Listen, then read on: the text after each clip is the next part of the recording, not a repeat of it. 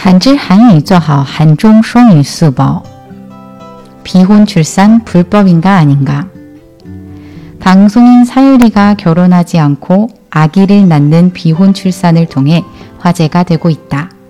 많은 사람이 현재 한국에서 비혼 출산이 불법인 줄 알지만 실제로 법적으로 금지된 조항은 없는 것으로 밝혀졌다.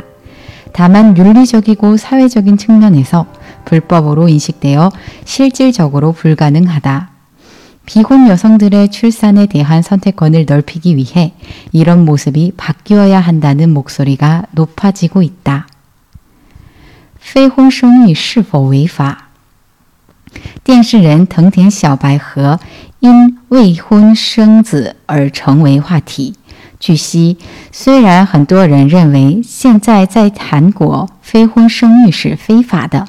但实际上并没有法律上禁止的条款。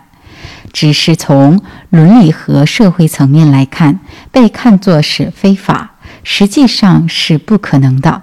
为了扩大非婚女性生育的选择权，要求改变这种面貌的呼声越来越高。